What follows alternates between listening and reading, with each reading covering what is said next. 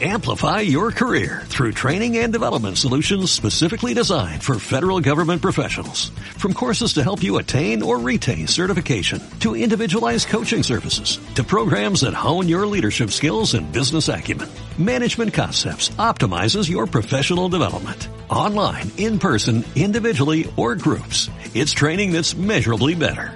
Learn more at managementconcepts.com. That's managementconcepts.com.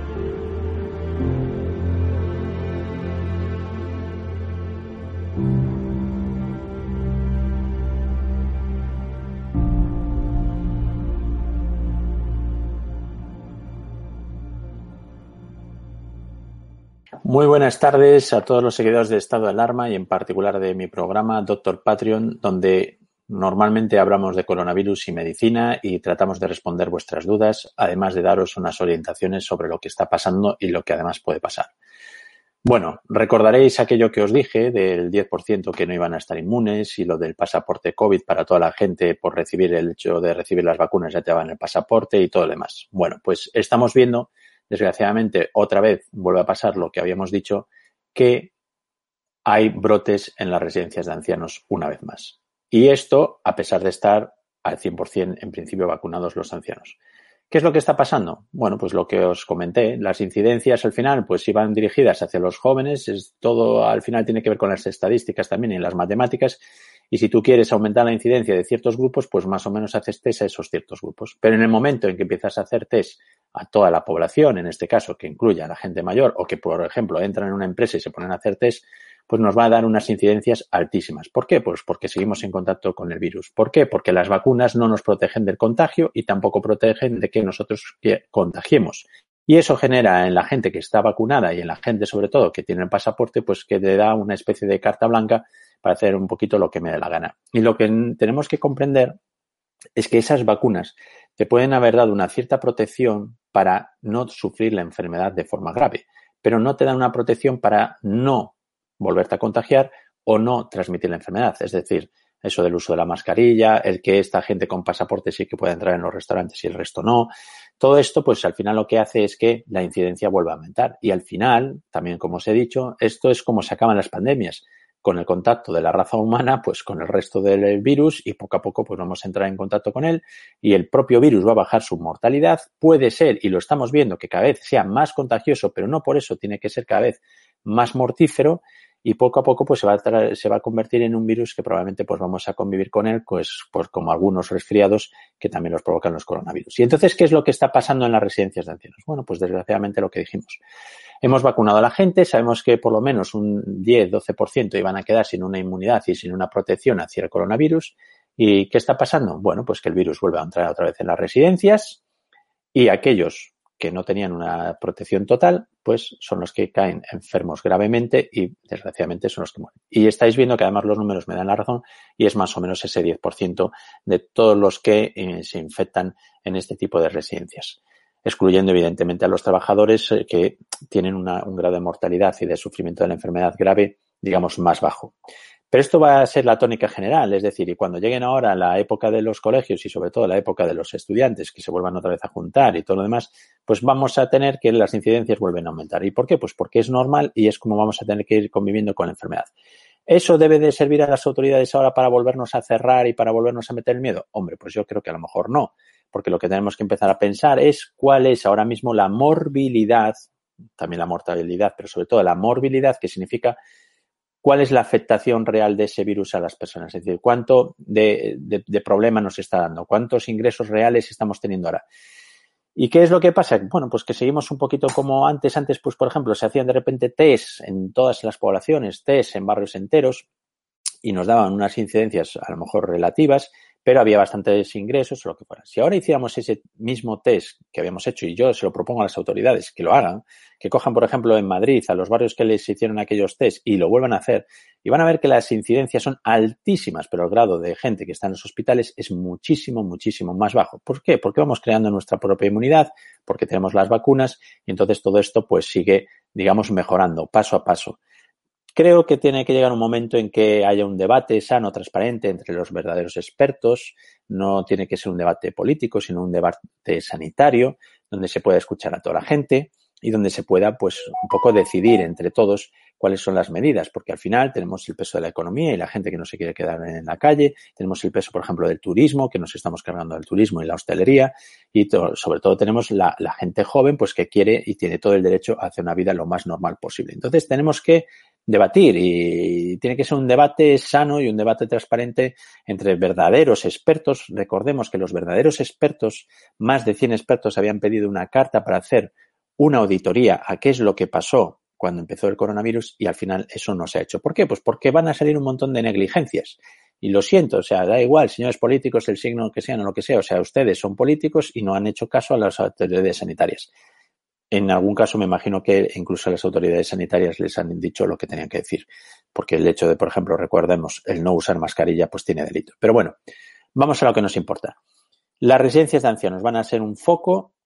Poco a poco el virus va a volver a entrar. En el momento en que volvamos a hacer los test de antígenos y las PCRs en las residencias van a dar números altísimos y poco a poco pues, vamos a seguir la evolución normal de esta enfermedad, que es el entrar todos en contacto con él. Al final se ha cumplido que la tercera dosis no es necesaria, también ya eso lo dije en el programa, porque evidentemente si los primeros voluntarios no se les está poniendo una tercera dosis de refuerzo, porque no se ha visto que siga habiendo un seguimiento de todos los voluntarios del principio del estudio que tengan más posibilidades de sufrir otra vez eh, la enfermedad de forma moderada o grave, pues entonces evidentemente son los propios laboratorios los que nos mandan una alerta de decir, señores, necesitamos volver a pinchar. Y por otro lado, pues bueno, estamos un poco cubiertos porque eh, si así como los primeros datos fueron los datos que nos enseñaron los laboratorios, ahora esos datos los podemos contrastar, digamos, y, si los laboratorios llegaran diciendo, imaginaros una situación que digan, no, pues la tercera dosis para vender más vacunas. Bueno, pues se podría contrastar y entonces pues poco a poco va viendo más datos. Es decir, la gente va a tener más problema para tomar ciertas decisiones, pues que a lo mejor antes, pues todos los demás estábamos cegados y había que tomarlas sí o sí porque tenías que creer en los datos que te, que te ponían, porque no había datos.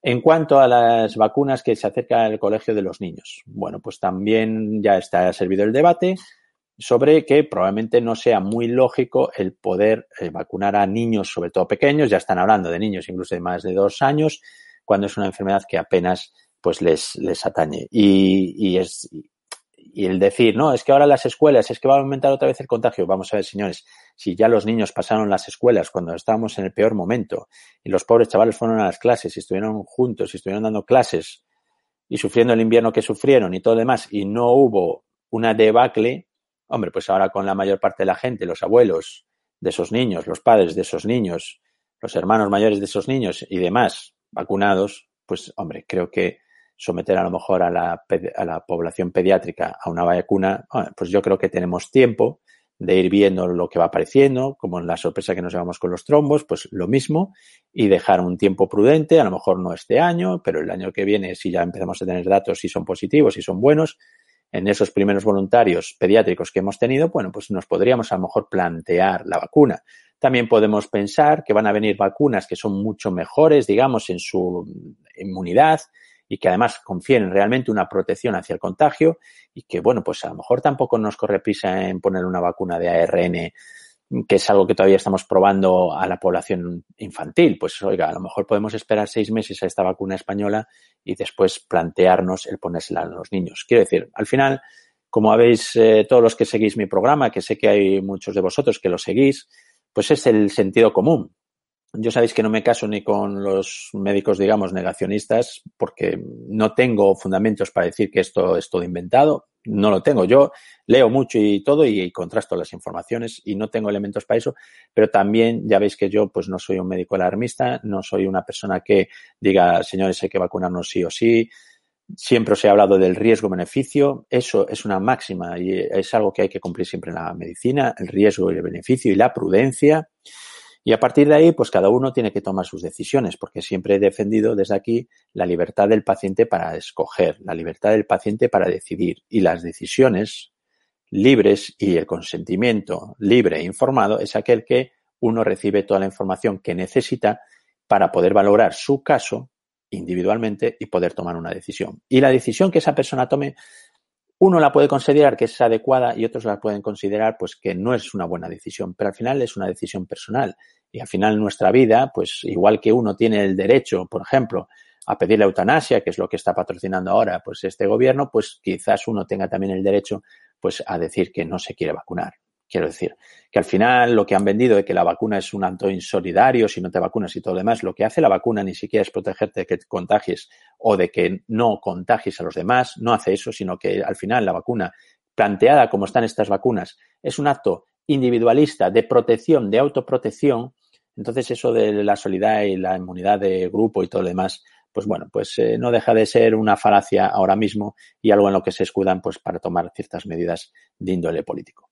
¿La inmunidad de rebaño se va a alcanzar? La inmunidad de rebaño se va a alcanzar, pues porque ya os he dicho que al final esto es matemáticas, biología y medicina, y entonces eso todo el mundo va a entrar en contacto con el coronavirus, nos guste o no nos guste.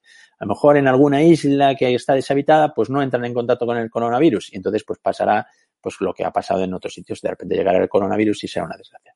Señores, es la naturaleza Llevamos millones de años en esta tierra, llevamos millones de años conviviendo con enfermedades y al final esto pasa. ¿Tenemos la suerte que hemos tenido las vacunas y hemos ahorrado miles y miles de muertes? Sí. ¿Que las vacunas han sido muy eficaces y han sido efectivas? También. O sea, yo en eso no voy a quitar ninguna razón. Pero tenemos que volver al punto de partida de pensar, ¿merece la pena realmente probar este tipo de vacunas en una población que apenas sufre de enfermedad? bueno, pues a lo mejor es mejor tener sentidiño, como tener, decimos aquí en Galicia, y dejar que el tiempo evolucione, dejar que tengamos realmente muchos más datos para tomar esa, esa decisión que es más delicada. Porque no es lo mismo tomar esa decisión en una población que apenas sufre la enfermedad, que apenas sufre la enfermedad, en una población que tiene una mortalidad del 30%. Bueno, pues es que no son comparables. Entonces, lo que para unos es válido, pues probablemente para otros no lo sea. Y si uno no tiene pruebas de fertilidad, pues a lo mejor a las adolescentes pues no tenemos por qué de momento, ¿no? Podemos esperar, podemos ver cómo va. Los chavales además han demostrado que ellos no son los principales causantes. Ellos han pasado todo el invierno juntos en clase, incluso con mantas puestas, y han demostrado que son los números uno de este país y, yo siempre lo he defendido, a los chavales y a los profesores habría que darles el príncipe de Asturias, porque la verdad es que han demostrado que lo han hecho bien y han estado ahí en las aulas, incluso con el frío, con las mantas y con todo, y no ha habido grandes brotes, es decir, han demostrado que son mucho más capaces por lo menos que nuestros políticos y que todos los demás. Así que ese es mi mensaje de hoy. Vamos a seguir viendo brotes en las residencias de ancianos. Normal. Cuando quieran las autoridades sanitarias, políticas o como queréis llamarle, harán test a ciertos grupos de población y aparecerá un montón de coronavirus. ¿Por qué? Porque el coronavirus, señores, está ya entre nosotros y lo vamos transmitiendo. Y ya con las vacunas, además, el grado de asintomáticos, es decir, de gente que tiene el virus dentro de su cuerpo pero que no desarrolla síntomas, pues cada vez va a ser muchísimo más alto. Entonces, en el momento en que nos pongamos a hacer test, van a aparecer muchísimos test. ¿Eso es válido para volvernos a encerrar? Pues no, pues por lo que he dicho. Si ustedes ahora cogen los test que hicieron en Madrid, en barrios, los vuelven a repetir, el número de positivos va a ser mucho más alto que aquella vez, pero el número de ingresos es muchísimo, muchísimo, muchísimo más bajo. ¿Nos debe de preocupar la situación sanitaria? Sí, tiene que haber un control. Estamos hablando de medicina pública y tiene que haber un control y no tenemos que dejar que las unidades de ingreso y las unidades eh, de cuidados intensivos se colapsen. Sí, yo les doy la razón, no hay ningún problema pero las medidas tienen que ser mucho más flexibles y las medidas ahora, los criterios tienen que ir cambiando para que poco a poco la gente haga su vida normal. Y van a ver, señores, cómo poco a poco vamos a hacer nuestra vida normal y el coronavirus va a ir desapareciendo. ¿Por qué? Porque al final esto es así, es naturaleza, es biología y es matemáticas. Bueno, sobre alguna de las preguntas que me habéis mandado, ya sabéis que me podéis mandar eh, vuestras preguntas aquí a info.edatv.com y yo las contesto todas o casi todas porque bueno, si me mandáis 200 preguntas, hay días que tengo muchísimas y escogemos unas, unas cuantas de ellas que son muy representativas o que a lo mejor, pues bueno, varios de vosotros preguntáis lo mismo y yo pues respondo a uno de vosotros. Bien, uno de los casos que me ponéis es una joven de 20 años que ya haya pasado la enfermedad y que ahora, después de un tiempo, pues de repente, pues no tiene una serología positiva. Bueno, ¿me debe de preocupar? Debo, ya no estoy inmunizado, tengo que hacer algo. Bien, vamos a ver. En estos momentos no existe ningún dato, ningún dato que hable de gente que digamos que ha estado, eh, ya ha pasado, confirmado el coronavirus y haya tenido situaciones excepcionalmente graves. Es decir, que sabemos que en los que han pasado el coronavirus, eh, sabemos que la mayor parte, el 98%, 99 y pico, no desarrollan otra vez la enfermedad de forma grave.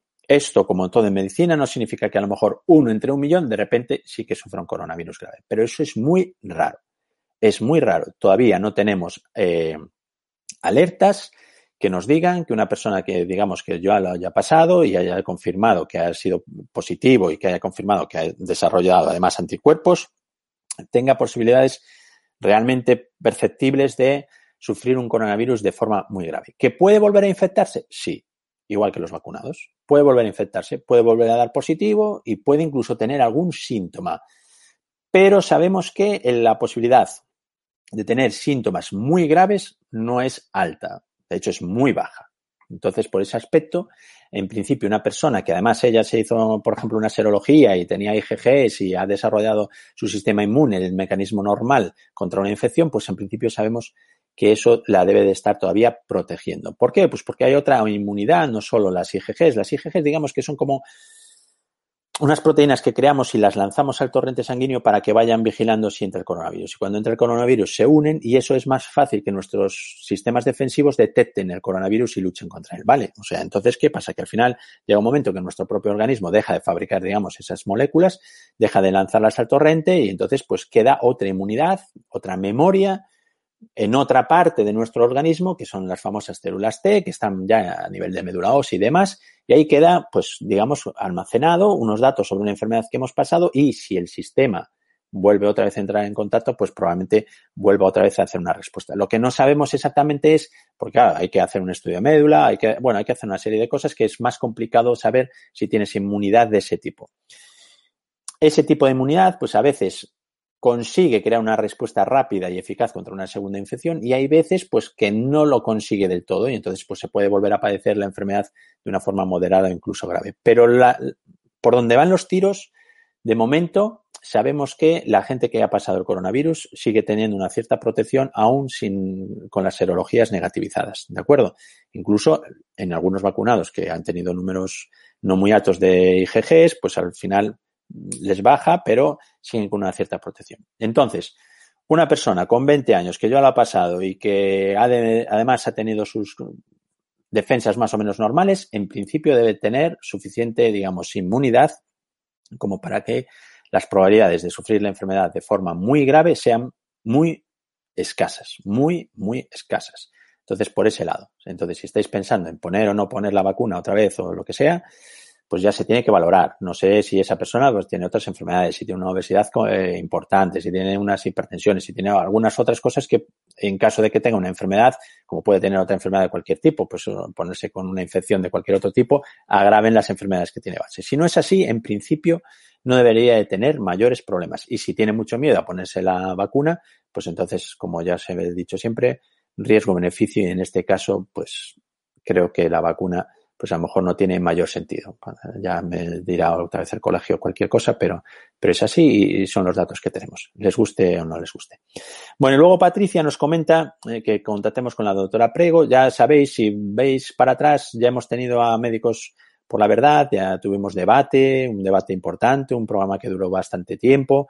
Hablamos claramente de todo, eh, llegamos a ciertos acuerdos. Por parte de médicos, también yo les dije, había algunas cosas pues que, que desde el punto de vista de la medicina y de la ciencia al final es así, pues oye, pues, pues no, tienen razón y en otras, pues evidentemente, donde hay que darles la razón, pues hay que darle la razón. A mí habréis visto un vídeo del, doctor, pues que, le pedían lo del pasaporte y todo eso, pues si él dice, mire, yo no me voy a pagar porque usted es una voluntaria que lleva un chalequito y ya está y no es la autoridad de nada y me parece bien defender las libertades. Es decir, es que lo que no podemos es perder las libertades y los derechos. Es decir, yo entiendo que una persona altamente contagiosa lo que sea, pues no puede coger y llegar como si fuera un terrorista, entrar en un sitio e intentar contagiar a todos. Eso lo, lo tenemos todos claro. Pero también entiendo que una persona pues tiene el derecho a la libre circulación, tiene derecho, pues si en este país se puede fumar en tu propia casa un porro, se puede hacer ciertas cosas y, y no pasa nada, es decir, porque es la libertad individual de, de esa persona, pues hombre, creo que también, pues a lo mejor perseguir eh, como si estuviéramos en un estado nazi a la gente por no mostrar su estrella, pues me parece un poco demasiado, ¿no? Entonces, yo creo que tiene que haber gente, hay gente que lucha y tiene unos ideales de libertad muy importantes y yo estoy a favor de eso. Lo que no estoy a favor a veces es, pues, hombre, de otras cosas, pues menos científicas, pues a nivel de tratamientos o de lo que sea. Así que ya veis que en ese aspecto yo no me caso ni con unos ni con otros. Yo tengo mi propia visión, que es la de que uno tiene que intentar ser lo más neutral posible. Lo más neutral posible. Al paciente hay que darle información, al paciente hay que transmitirle confianza, pero al final lo que no hay que hacer a los pacientes es empujarles, que precisamente es lo que se ha estado intentando hacer. Es decir, ya es lo que os he dicho, si hubiera transparencia desde un principio, información desde un principio, si hubiera humildad desde ese principio, yo creo que esto no, no estaría fuera de madre como está. Pues ¿por qué? Pues porque la gente al final, queramos o no, y ya lo he dicho siempre, España es el país más solidario del mundo, pues hubiéramos hecho lo que hace falta hacer para ayudar al, otro, para ayudar al anciano, para ayudar a las residencias, para ayudar a la hostelería, lo que hiciera falta. Y la gente lo hubiera hecho. Y si, y si nos tuviéramos que vacunar todos, nos hubiéramos ido a vacunar todos sin ningún problema. Pero ¿qué pasa? Que es que el problema ha sido la falta de un discurso de verdad, de transparencia, de información, de decir, oigan, pues miren, señores, es que tenemos que vacunarles con una vacuna que no está del todo estudiada, sabemos que es segura y estamos casi seguros de que va a ser muy eficaz y muy, muy segura, pero tienen que confiar en nosotros y hay que hacerlo pues porque, miren, está muriendo la gente. Y la gente lo hubiera entendido.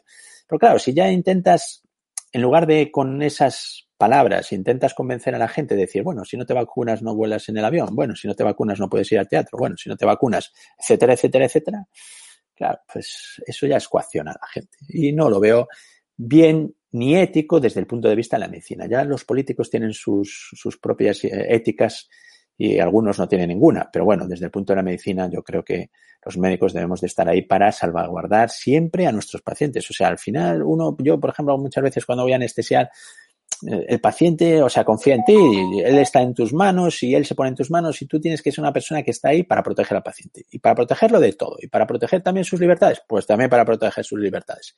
Que a veces no es la decisión correcta, no es la decisión correcta, pero igual que hemos sido todos hijos, padres y madres, sabemos que a veces tomamos decisiones que sabemos que a lo mejor incluso no son correctas, pero las tomamos desde el fondo de nuestro corazón y instinto y también pues están bien tomadas y no, no podemos hacer otra cosa. Bueno, os tenía que comentar también eh, lo que ha pasado en Japón, que precisamente la vacuna de Moderna que se preparaba aquí en España, pues han tenido problemillas. Claro, y uno de los comentarios es que, que salen las noticias, porque claro, es que yo, igual que nos censuran eh, Internet y YouTube y yo no puedo salir hablando en directo porque nos censuran, pues a lo mejor habría que ver a algunos periodistas cuando ponen sus artículos, pues oiga, miren, es que no lo haga así, porque es que es, es ridículo y cuando pasen unos años y lo lean, eh, el resto de la gente que venga y en otra situación y en otro contexto, pues es que se van a reír de usted y de lo que hicimos durante esta pandemia, porque se van a reír de nosotros. Pero bueno, porque tenía una contaminación con partículas de acero y que las partículas de acero que no eran dañinas. Vamos a ver, evidentemente el acero uno pues se lo pone y no es dañino, incluso tenemos eh, implantes y todo lo demás pues que son metálicos y estas cosas bien. Pero es que el problema es que las partículas, sobre todo microscópicas y sobre todo de ciertos tamaños y de acero, cuando se meten en el organismo lo que crean precisamente es trombos y una, de, y una serie de problemas. Y entonces, quiero decir, vender estas noticias así pues no debe ser. Es decir, ¿Hay contaminaciones? Sí, señor. Aunque se siguen en los laboratorios normalmente unos sistemas súper rigurosos, pues a lo mejor la contaminación puede venir incluso de quien ha fabricado los viales o de quien pone la, tapa del vial, no solo de, la preparación de la vacuna. Hay que ver de dónde viene esa contaminación de acero, pero está claro pues que alguien, pues hay polvos de acero que se utilizan para ciertos tipos de máquinas, impresoras 3D y tal, que probablemente pues a lo mejor ha llegado por ahí. No lo sé, no lo sé vender la noticia como que es que el acero en, cuando se inyecta no pasa nada, hombre, pues si se inyectan partículas de acero y van por el organismo, pues la de trombos que te va a provocar, pues va a ser importante. Es decir, que quiero decir también a los periodistas que cuando den las noticias que a lo mejor, pues si tienen un amigo que sabe de estas cosas, pues que le pregunten para no, para no quedar en ridículo. Entonces, pues en Japón se han dado cuenta de que hay contaminación, igual que hubo contaminación de productos, ¿os acordáis? Para la hipertensión que venían de China y había eh, sustancias contaminantes, pues también. Y evidentemente el acero, pues el acero en un piercing no te produce nada, pero cuando te sueltan una embolada de, pequeñas partículas de acero, pues a lo mejor, pues, pues eh, puede pasar de todo. Entonces, por ahí van un poquito los tiros. Hoy el programa va a ser un poquito más corto, pues porque realmente las cosas ahora, lo que está pasando, por ejemplo, en Australia y todo lo demás, la noticia es que no hayan aceptado la tercera dosis, me parece muy bien, me parece un buen criterio. Por fin, alguna autoridad sanitaria ha dicho las cosas como son y los políticos no se han atrevido a llevar la contraria, porque yo creo que la gente ya está harta. No, lo siguiente. Y señores, la pandemia va a seguir ahí. Ya os lo he dicho, que como mínimo estos son entre 3 y 5 años. Va a seguir ahí. Igual o más fuerte. De momento, mientras no haya una variante que sea de verdad, de verdad, tenga una diferencia en la mortalidad y que de verdad no altere a la inmunidad, tanto con vacuna como a la gente que ha estado ya expuesta al virus, esto va a ser la evolución normal de una enfermedad normal que acaba de aparecer. No hay tutía. Va a ser así, en continuo contacto, cada vez incluso pueden aparecer cepas que son más rápidas al contagio, pero no más mortales. Así que eso de que ahora los niños se les hospitaliza tal y cual, no sé qué y tal. También han, han, cambiado los criterios de hospitalización y en parte por eso también se ingresa más a la gente. Pero al final las tasas de mortalidad y las tasas de morbilidad continúan más o menos iguales. Así que eso es lo que tenemos que saber. De todas formas, lo que os digo es, vamos a estar muy pendientes de estos brotes que van a ir surgiendo. Recordad lo que os digo, van a haber muchas más residencias de ancianos que van a tener estos brotes, van a tener que volver a tomar medidas, probablemente van a tener que saber quiénes están correctamente inmunizados y quiénes no. Y a partir de ahí, la siguiente va a ser el inicio de curso. Y ahí otra vez vamos a tener un montón de incidencia. Lo que hay que vigilar ahora, señores, es cuántos ingresos hay, quiénes son los que ingresan. Sobre todo lo importante ahora es saber, porque yo he visto noticias que dicen, no sabíamos si estaba vacunado o no. Oiga, ¿cómo que no saben si están vacunados o no? Si ahora entras en Internet y te dice si estás vacunado. O sea, Miren, señores, si los vacunados están ingresando, eso es un signo de alerta. Y les guste o no, tienen que avisar a la población. Y si los que están ingresando son la gente que ha quedado sin vacunar o la gente, pues que a lo mejor en ese 10% que hemos dicho estaban vacunados, pero no desarrollaron inmunidad, pues digamos que estamos en una fase normal, de evolución normal y señores, hay que seguir y tirar para adelante porque eso es normal y no lo vamos a poder contener. Y si estos parámetros cambian, pues no dejen que el virus vuelva a llevar otra vez la, la delantera. Es que, de verdad, o sea, las autoridades sanitarias, en este caso, sobre todo algunos, y sobre todo los políticos, o sea, es que han ido por detrás del virus, pero años luz. Y entonces eso es lo que no puede ser. Y ahora quieren arreglar sus propias cagadas, con perdón la palabra, y estamos haciéndolo de más. No.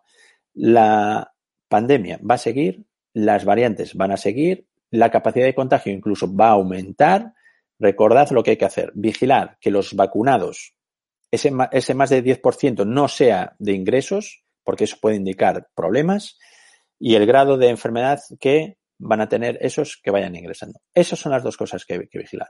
¿Mantener las UCIs a un nivel aceptable? Sí. ¿Mantener las plantas de los hospitales a un nivel aceptable? Sí, pero hay que convivir. ¿Y el pasaporte funciona para algo? Ya está visto que no. Entonces, señores, vamos a ir haciendo la vida, vamos a ir teniendo nuestros cuidados, vamos a ser cada día más saludables, coman la carne que ustedes más o menos quieran. Si pueden comer verduras, mejor todavía, pero, pero nada más. Así que nada, hoy os quería transmitir eso, un mensaje de tranquilidad, van a llegar eso, nuevos brotes, van a llegar nuevas cosas, tranquilidad, lo que hay que estudiar son otras cosas. Es decir, no fijarnos en lo que nos quieren enseñar, sino fijarnos en todo el contexto. Y ahí valoramos realmente cuáles son los riesgos.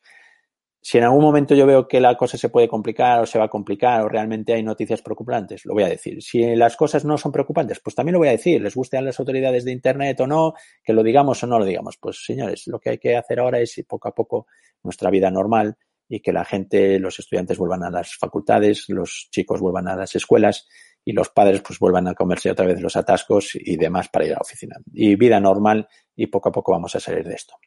Así que nada, me despido. Recordaros, por favor, que me mandéis vuestras preguntas al email porque ya veis que no podemos hacer programas en directo por la censura. ¿eh? Entonces me mandáis vuestras preguntas, ya veis que las respondo todas o casi todas.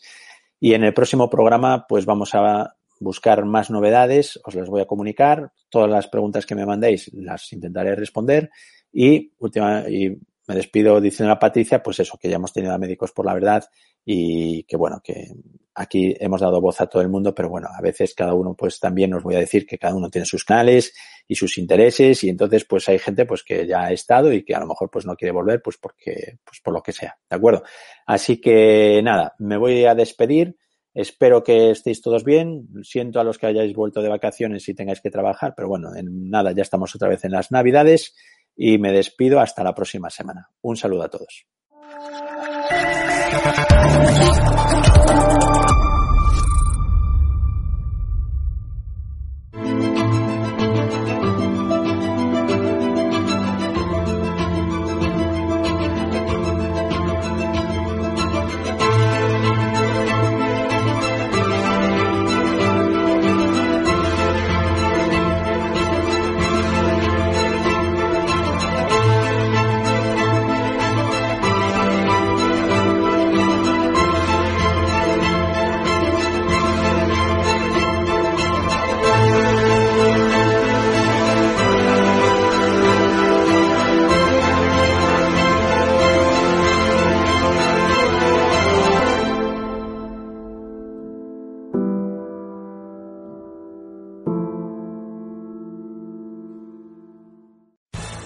Amplify your career through training and development solutions specifically designed for federal government professionals. From courses to help you attain or retain certification, to individualized coaching services, to programs that hone your leadership skills and business acumen, Management Concepts optimizes your professional development. Online, in person, individually, or groups. It's training that's measurably better.